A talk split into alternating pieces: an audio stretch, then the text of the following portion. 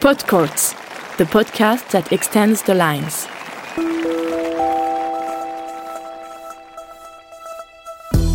Hi, this is Antoine Benneteau. In this podcast, I'm having a chat with Noah Rubin, a young American player.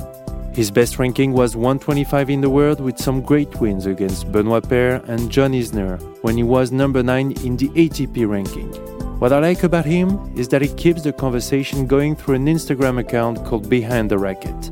You guys should follow it. Welcome to Podcourts. I'm very, very happy to uh, have the opportunity to talk with you. First, because uh, we played some tournaments together at the future level. Oh yeah. And then we did some practices together when uh, you made it, and uh, I was coaching my brother Julien.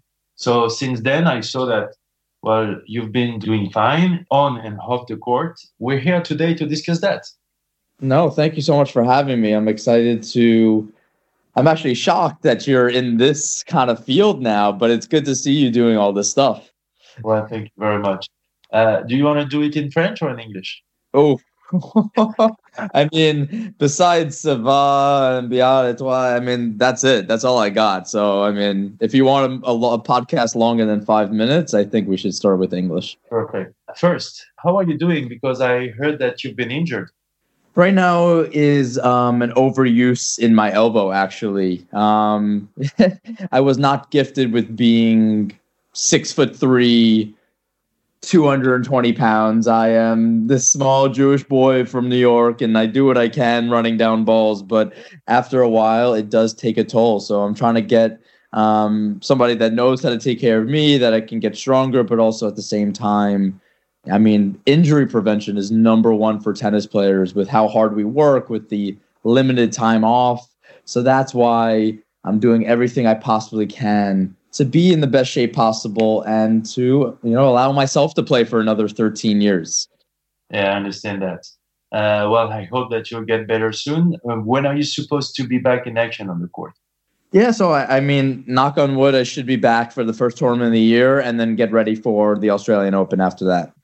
I wanted to chat with you about something that you imagined and built off the court I want to talk about Behind the Racket. Well, first, it's an Instagram account that I encourage you guys to follow. Right now, you have like 27,000 followers, so congrats to that.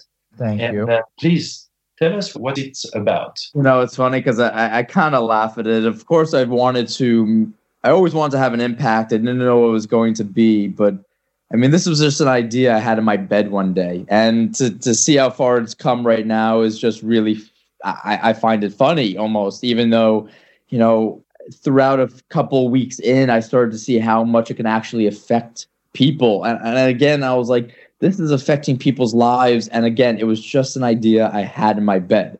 I was coming back from Australia this past year and I was extremely jet lagged. I was up at 3 a.m. in the morning and coming across what is one of my favorite Instagram accounts, Humans of New York. I don't know if people know about it, but it's that's an account that actually is tremendously blown up. They have best-selling books, they have websites that just goes around New York and asks people about their lives and, and hear what they have to say. So I thought how in a sport that you know has only individuals, no teams, do we not actually know anything about these players? I mean, they get off the court, even if it's some of the bigger players, they get off the court, we have these interviews, and they're like, How's your forehand? And I'm like, I don't care. I don't care how your forehand is, and nobody else cares how your forehand is. And you know, for whatever reason, that's how the questions have stemmed. It's either how's your forehand or how's this one controversial topic that everybody's talking about for the week. And you know, it's just gotten so boring, and we've lost this connection. And I think that's a small part of why tennis is in a weird stage of. Uh, you know what I say is I think it's dying out in some ways. So. Yeah looking at it and looking also at the mental health sides of tennis and how it takes a toll on the players that play the sport, even at some of the highest levels. I mean, my highest ranking was last year at 120 in the world, and I was still dealing with issues of inadequacy and, and this idea that even at that level, I wasn't making enough money to support a team. I wasn't enjoying myself week in week out. And there was a lot of issues i was dealing with and finding out that other players deal with it as well. So i had this idea to connect the players to the fans and to break the stigma of mental health and and let them open up about their feelings. And that's where behind the racket started and it's just taken off since then. How many stories do you have right now? Ooh. Uh, that you're putting me on the spot. I think I have about let's see, I have about yeah, like ninety stories. It's, yeah, yeah, it's it's it's kind of exploded, and again, people like, how do you have this time? And I'm like, even the the, the top players in the world in any sport they still have time to watch Netflix. And yeah, I mean, of course, you know, even if you're training six, seven hours a day, there's times to do other stuff. So I just, you know, I'm sacrificing some of that time that I was going to watch or play video games or play FIFA, I am now doing with this, and I, I really do love it. Is there one story that I don't know comes out for you? You know, I think there's two. Um, one of the people I don't, I actually didn't know prior to this. The other I did. So the one I knew was Darian King. Darian King, I was actually very close with. Obviously, he's a great tennis player. People know a lot about him. I was very friendly with him and his story is about his mom passing away. Mm-hmm. And I never knew that that took place. When it was taking place, I did not know it was taking place. And you can't really consider yourself a friend if you're not there for somebody in those situations. And I'm like, wow, if I'm friends with this person, didn't know this, there must be a lot I don't know about other people who I'm not as close with. So I was like, I have to continue this so people can open up and, and can really share these stories. So we can be there for one another because again that was that was really tough to swallow. The other one was a story. It this was a woman that used to be top 100 in the world. Her name was jolene. Okay. She sent me her story while she was battling cancer. And her husband sent me a message. After I did the story. I had it because I save stories because I have so many. I save them and then decide when to post. But and her husband messaged me saying um, she's coming out of the hospital right now to say her final goodbyes to the kids at her academy. Wow! And she wants to have her story posted on Behind the Racket. Here I am again. You know, almost shocked. Here's a, an idea I had in my bed, and now it's one of this woman's final wish almost to be on behind the rack and to share her story and to get it out to the world. And I'm like, wow, okay, this must mean something more than I could have ever expected it to be. And again, that was another moment. I mean, one of the strongest moments where I'm like, no matter how tired I am that day, no matter, you know, even if I have six hours of training, seven hours of training, let's do at least an hour of work so we can really keep pushing this forward. I went to the website and uh, I just checked stories after stories, and it's like you, you can't stop. So, congrats, man. Thank you so much. I was very touched myself by uh, the story of Alison Van Uytvanck, uh, who is, you know, the Belgian player that tells her story. Then, when she was young, she was bullied because uh, of her hair Mm-hmm. She found strength when she finally came out and she fell in love with her partner. And uh, I found that uh, that story very touching as well. Uh, you were mentioning that uh, with Darian King, for example, as a good friend. Mm-hmm. Uh, that's one of my questions. Is it hard to be friend on the tour?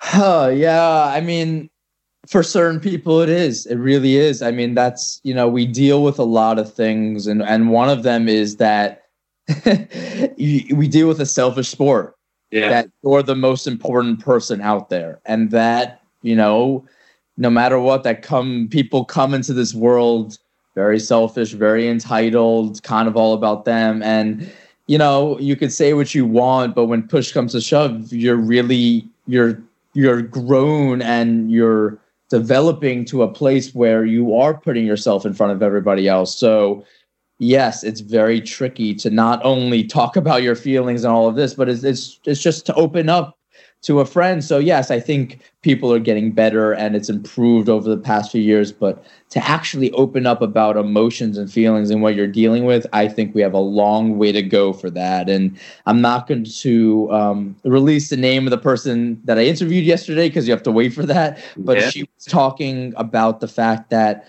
we have to beat around the bush that a lot of especially the she was talking especially the women's side she plays women's yeah. tennis they don't share anything. They, for whatever reason, they feel that if they show just even the slightest weakness off the court, that's going to affect on court matches.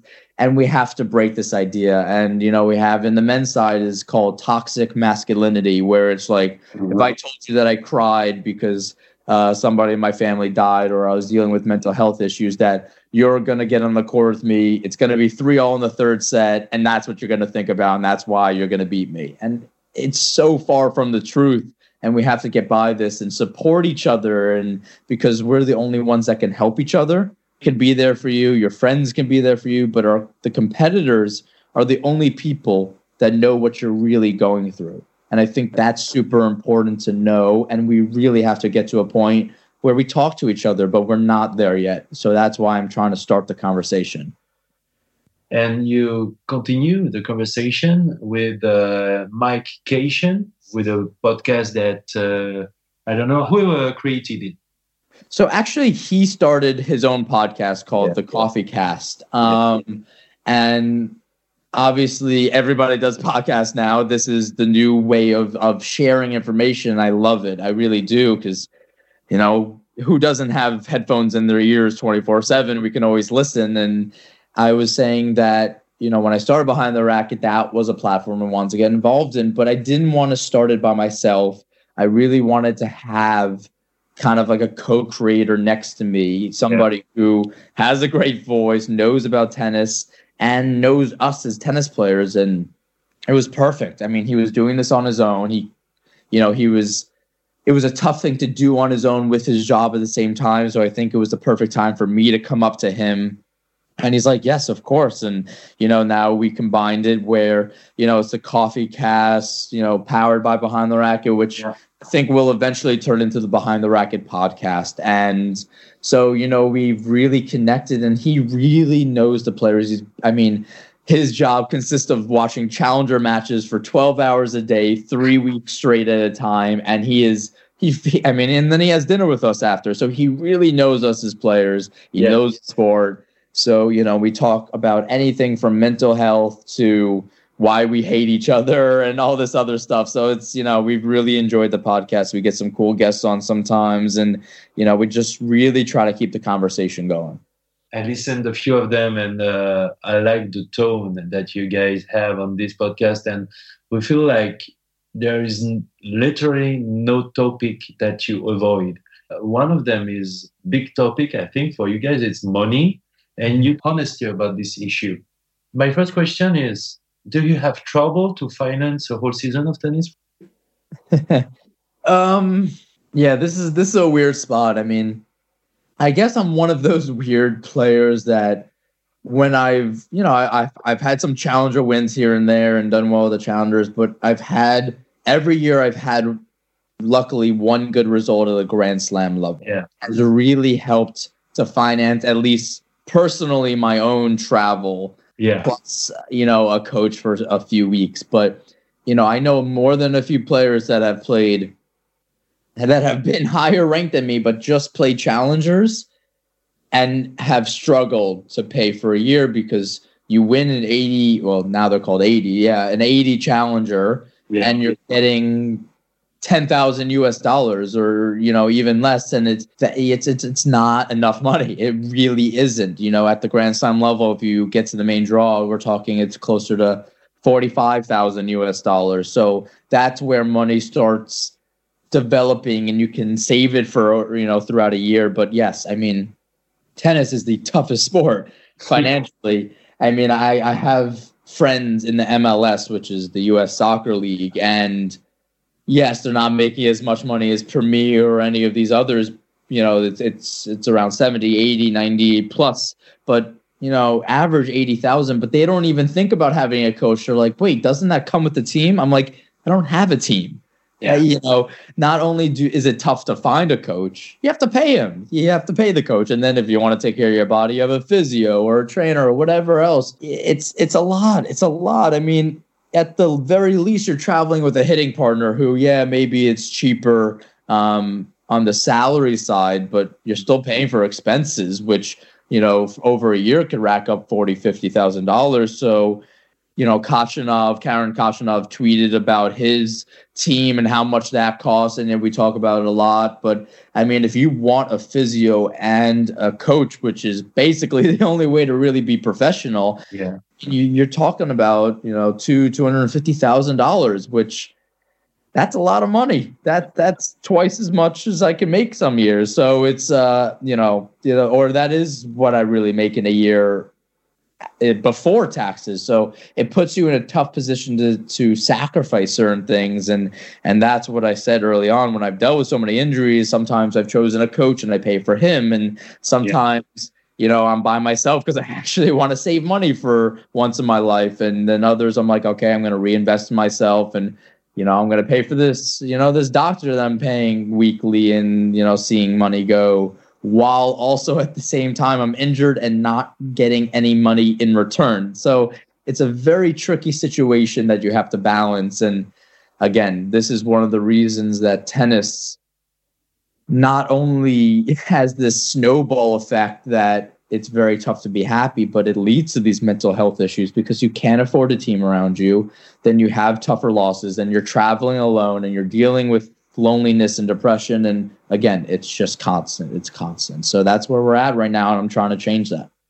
What is the solution, according to you, to see players of your level that uh, can feel safe financially? Yeah, you know, and I talk about this a lot, and it's not an easy answer. Um, you know, when I look at tennis and see the problems, the revenue problems, and why we're not actually building the sport of tennis financially why you know everybody all the grand slams like oh yeah we're increasing the prize money. But that's just because the world is building. You know we're going to reach a point where we are actually cannot go any further because the sport of tennis doesn't allow it. And that's when and this is very it's going to become soon where we're going to see a blockage and it's going to be like well we actually can't get past this point. And that's when we're going to actually see it fall. But again we're not developing like people think we are. Just because the headlines say oh new prize money yeah. um, all this stuff it really doesn't mean much. And it's sad to say but i'm going we are going to see a time where tennis does break down. And, you know the people that are really involved in it see it already but on a larger scale hasn't been seen yet. And i think it's going to come in the next few years. I mean with that being said when i look at tennis and see the issues right off the bat, the issues that I see are, you know, the things dealing with TV rights, with the seasons being too long, with yeah. fans not able to really get involved with it with it due to the long seasons, the long matches, you know, simple things like you can't clap, you know, when you don't want to, you can't make noise. So you're not getting new fans involved. It's not a promotable sport.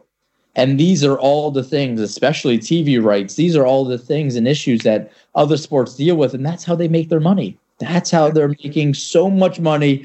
You know, we have all these arguments now with the players and and that's why it's good to have all these players dealing with these on so many different levels and aspects, but we shouldn't be arguing over money. You know, that should we should have so much money that we should all make it and we should all win. And that's what I'm trying to get to a point of that you know, we change the sport of tennis slowly and sometimes fundamentally. So we're at a place where everybody making money, where TV wants to be a part of it, where, you know, new brands want to be a part of it, where eight year old kids are not bored out of their mind for three and a half hours because they're watching this one match and they can't say a word and they're sitting in their chair and can't move. There's a lot of things that have to change. And I think it takes some, a lot more team competition, but not like we have now. I think we keep some of the Laver Cup and stuff, but I think we need a more diverse team competitions. I think we need oh. more fan friendly activities during these. I think we need to have these matches after four o'clock so people can actually watch it when they're not working and and it could be on the weekends and you know, it's shorter matches so TVs can be a part of it. There's a lot of things that traditional tennis enthusiasts will hate. But I think they'll see that the love and passion for tennis will still be there when these changes are made. How could you, I don't know, make the matches shorter? Where do you where do you make them shorter? Again, you know, it's tough to say how can we shorten matches. And again, and then I've played a five set match and it's incredible. It yeah. really is. But with two, it's just still too long. It, we need to get, and I'm not even going to call it an arcade style because I think we will still have the beauty of tennis and the points. And, you know, you've been a part of the sport of tennis. You see what we call tanking. We, you've seen people dropping sets or games and all of this because because tennis is too long. You know, I've been a part of World Team Tennis, and I think it's that format is too short. Okay. Hey, but you play, you're only playing five games, one set, and it counts to the overall score. But in those five games, you try your ass off. Excuse me. You you work as hard as you possibly can because it's only five games. Okay. You know how many three out of five set matches I've seen where I turn on the first set. You know, it's middle of the second set. I go have dinner, and then I come back in the fifth set because I already know that there is at least a set and a half in there that was a waste of tennis that yeah. somebody gave up, and I, I, I hate watching that. So we have, you know, even this next gen format was actually a very interesting format for me, where it's three out of five but sets to four. It was a very cool idea, and it's quick. I mean, the matches are maximum an hour and a half, which I think is kind of the sweet spot for tennis, where you can tell ESPN you we only need this amount of time. That's true. You know, I think that's what we have to get to. I think we have to get to a point where, you know, we're you know simply we're we're playing let's, you know, we're playing um, deuce point. Well, we're playing no ad points, mm. all this stuff just to make it a little more quick. I mean, my issue right now is everybody's trying ATP, WTA, they're all trying to improve it, but they're taking these very small steps, which I call band aids. And band aids come off, you know, like anybody knows, if it gets a little wet, the band aid just starts peeling off. Yeah. These things don't help in the long run. I think we have to make some really big changes to see the sport evolve, and we're not there yet.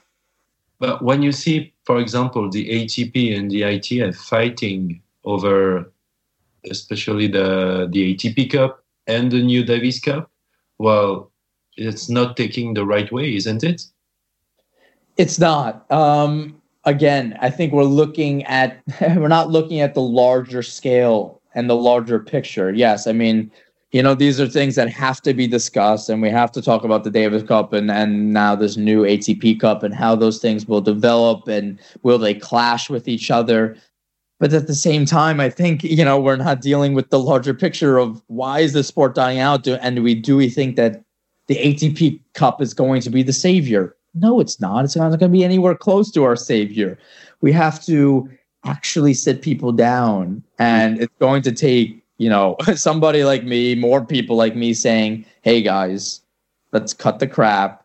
You guys aren't seeing the bigger picture. You're not seeing. You don't have this mentality of looking into the future enough and saying this is what we need to do because yeah players want more money but i don't you know i've spoken to a lot of people and sometimes it's the players saying no to things because they don't want to sacrifice something very small now for a lot more money in the future because maybe they're not the ones going to get the money or they're not the ones that are going to see the effects of it and that's tough for me. And it's going to take some actual visionaries in the sport of tennis to get all the players involved and say, this is what we need to do to make more money.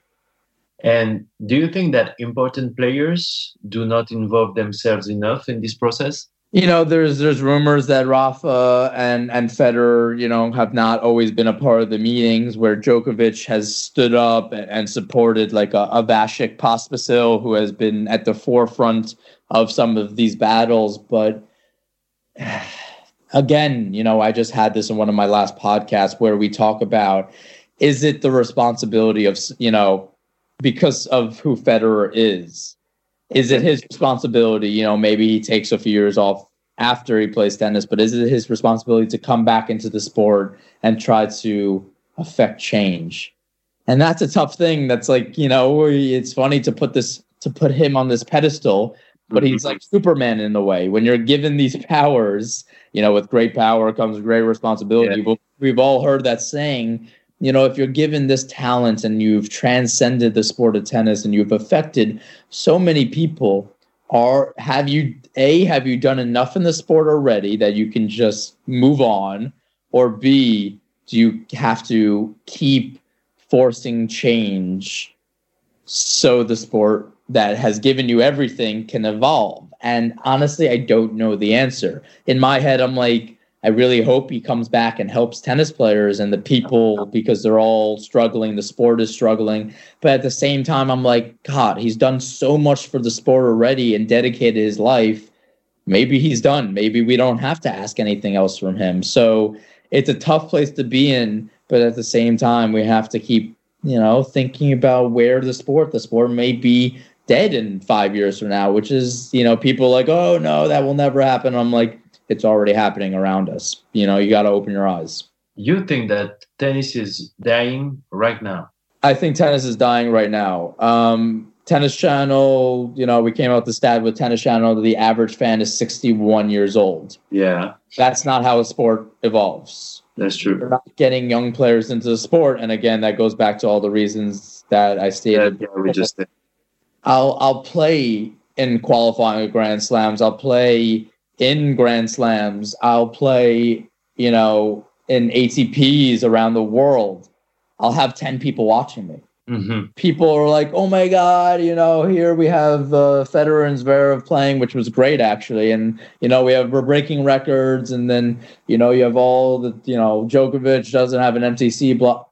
I'm like, that's not tennis though. What's, what's tennis is the first round of the Grand Slam on the outside court and or even in qualifying and i have 15 people watching me or i'm playing at you know i, I played Fognini in geneva and you know i had 45 people watching 50 people watching and you're looking at that and you're like whoa we have some issues and and we're not getting these kids involved. We don't have this excitement and and it starts i mean everything. It's a snowball effect. When you don't have a sport that can be promoted guess what? It doesn't get promoted. So that you know, it's it's just it's very simple. When you look at it on that scale, it's simple. It's tough to change, but it's a simple idea, and that's why you know TVs don't want to be a part of it, and and it doesn't get out there as much, and that's why we have these podcasts all the time about oh my god i want to watch this guy play his third round match but i don't know where to find it. I have no idea. Do i go on tennis channel plus espn plus espn3 or live stream? And it just gets so confusing and there are times where it's just nowhere. And so people can't watch these matches. They can't be a part of it. And it's so sad. And that's why the sport does not grow. It actually when something doesn't grow it all it means is it's declining. I'm from new york. I go to the us open all the time. Been going since i was three yes, there's always going to be a billion people there. That's because it's just a festival. The US Open's a festival. The people love going there. You have you have these, you know, 14 year old kids that just want to take pictures, you know, in the middle of Ashe Stadium, but they know nothing about tennis. And you could say that's good for the sport, which it is, but it's a band aid again. For two weeks, three weeks, a lot of people love tennis and then they go back to their lives or they never see a tennis match ever again. So, yes, we have the same here with Roland Garros. I mean, it's literally the the only time that we talk about tennis in France. We talked a little bit uh, about tennis with the Fed Cup that France just won, but besides that, and even with Roland Garros, it's more for, like you said, for the US Open, it's more like for the experience that you're living in Roland Garros than for the tennis. Of course, tennis fans they're gonna watch tennis, and they, but the fans, so you don't you don't need to go get them; they're already here. But the problem is that we we struggle uh, to to bring people to tennis in France, and every year we lose like 25,000 people that you know get a license to play tennis in France in clubs they just you know we, it's just shrinking and shrinking that's so sad because you're also a country that's at the forefront of tennis. I mean, think about that. I mean, France is, has always been, I mean, creating amazing tennis players. So, you know, the US, we, they always talk about how we've struggled to get a few top 20 players and top 10 players, but but France has been there. And that's true. That you guys are losing is is just proving my. And it really mm-hmm. it is such a tough situation where you're not seeing these people get involved. And and what i hear all the time this is the quote and line i hear all the time. Oh my god you play tennis. I think i've seen you around. Well i played tennis in high school and then i never picked up a racket or saw a match ever again. Why does this keep happening? Why is tennis the sport that i keep hearing about that everybody plays in high school nobody touches a racket or watches ever again? And i just it was baffling me that there was this connection lost that didn't allow these people to really get involved with tennis again. And that's that's the issue that I keep seeing. And now I'm also seeing people that are watching tennis in their young 20, early 20s, 30s, and then they just give up on it because there's just a lack of excitement. And we have to change these. We really do. Coming back to uh, a player at your level and uh, to the, the financial situation, what do you think you should draw the line where, I don't know, we say the top 200 or the top 250 or the top 300? Well, they should be able to, you know, make a living of tennis. Anywhere from 280 in the world for 300 you know you can make a little bit of money here and there and and definitely break even no matter what i think at 250 you should start seeing yourself making a little bit of a living okay and and and and you know at 250 you should really honestly you should make a solid living. I think that's what we should you know i think that's the first step in how we should really get to because right now at 250 in the world you're losing probably around $50000 a year. Really tough spot to be in. This is these are the numbers that we you know we studied a lot. Um we yeah. i've done them on many podcasts talks about it. It's a it's it's it's funny to think about that if you're you know, not making, you know, Grand Slam qualifying. Yeah. If you're if you're trying to make your way up, you're losing anywhere from you know, thirty to fifty thousand dollars a year. So that's a terrible place for tennis to be in. That is true. I think we have to work really hard, whether it's incorporating more team events so people can play, you know, around the world, that whatever it is, you know, I've, I have my ideas, but whatever it is, I think I think we start with, you know, 150 doubles players on both sides, men and women, 300 um, singles players on both sides. And I, and I think if we get to that place, I think we can only expand from there. But I think that's that's something we should, you know, really reach for in the next few years. Okay. To finish on a on a bright side, what is going to be your day today? You're going to practice, you're you're back at it? Preseason is always a weird time for players. Nobody really knows what tennis players do. Yeah. Tennis don't always know what we do, but um. Then tell us. Yeah, I'm going to you know my doctor, physio, and trainer for um, a few hour session to not only you know get my body in order, but to get stronger and uh, yeah, to to feel as good as possible because you know still recovering from the injury and making sure everything goes as planned. And then after that, I'll play you know, a couple hours of tennis, which is right now testing out a few rackets as well. Okay. Um, you know, this is, you know, I know you want to end on a bright side, but you know, one of the issues is we don't have much time to do all these things. We have so many things to do, and and one of them is testing rackets and and trying to advance. So after all of that, I have about. Uh, two interviews today to do with Behind the Racquet. Yeah. And I have two other ones that I've already done to edit and, and type up. Um, and then also at the same time, I moved into a new place in New York, so I have to keep getting this done and furnished and getting that all put together, which is you know a lot of fun. This is actually really my first true place that's mine and the loans. And then of course, I'm sure um, deal with family and of course talk to my lovely girlfriend. So there's a, there's a lot going on, but uh, I, I, do enjoy every aspect of it. Uh, it was uh, great to chat with you. Thank you very much for having us. Well, we wish you the best for the following weeks. What is your first tournament again? Yeah, so I think the first one will be actually the, a new tournament in uh, the United States in Michigan before okay. going to Australia. All right. Well, the best of luck for that, and thank you very much. Thank you for having me. I'm excited about this. Game, set, and match. You listen to Podcourts, the podcast that extends the lines.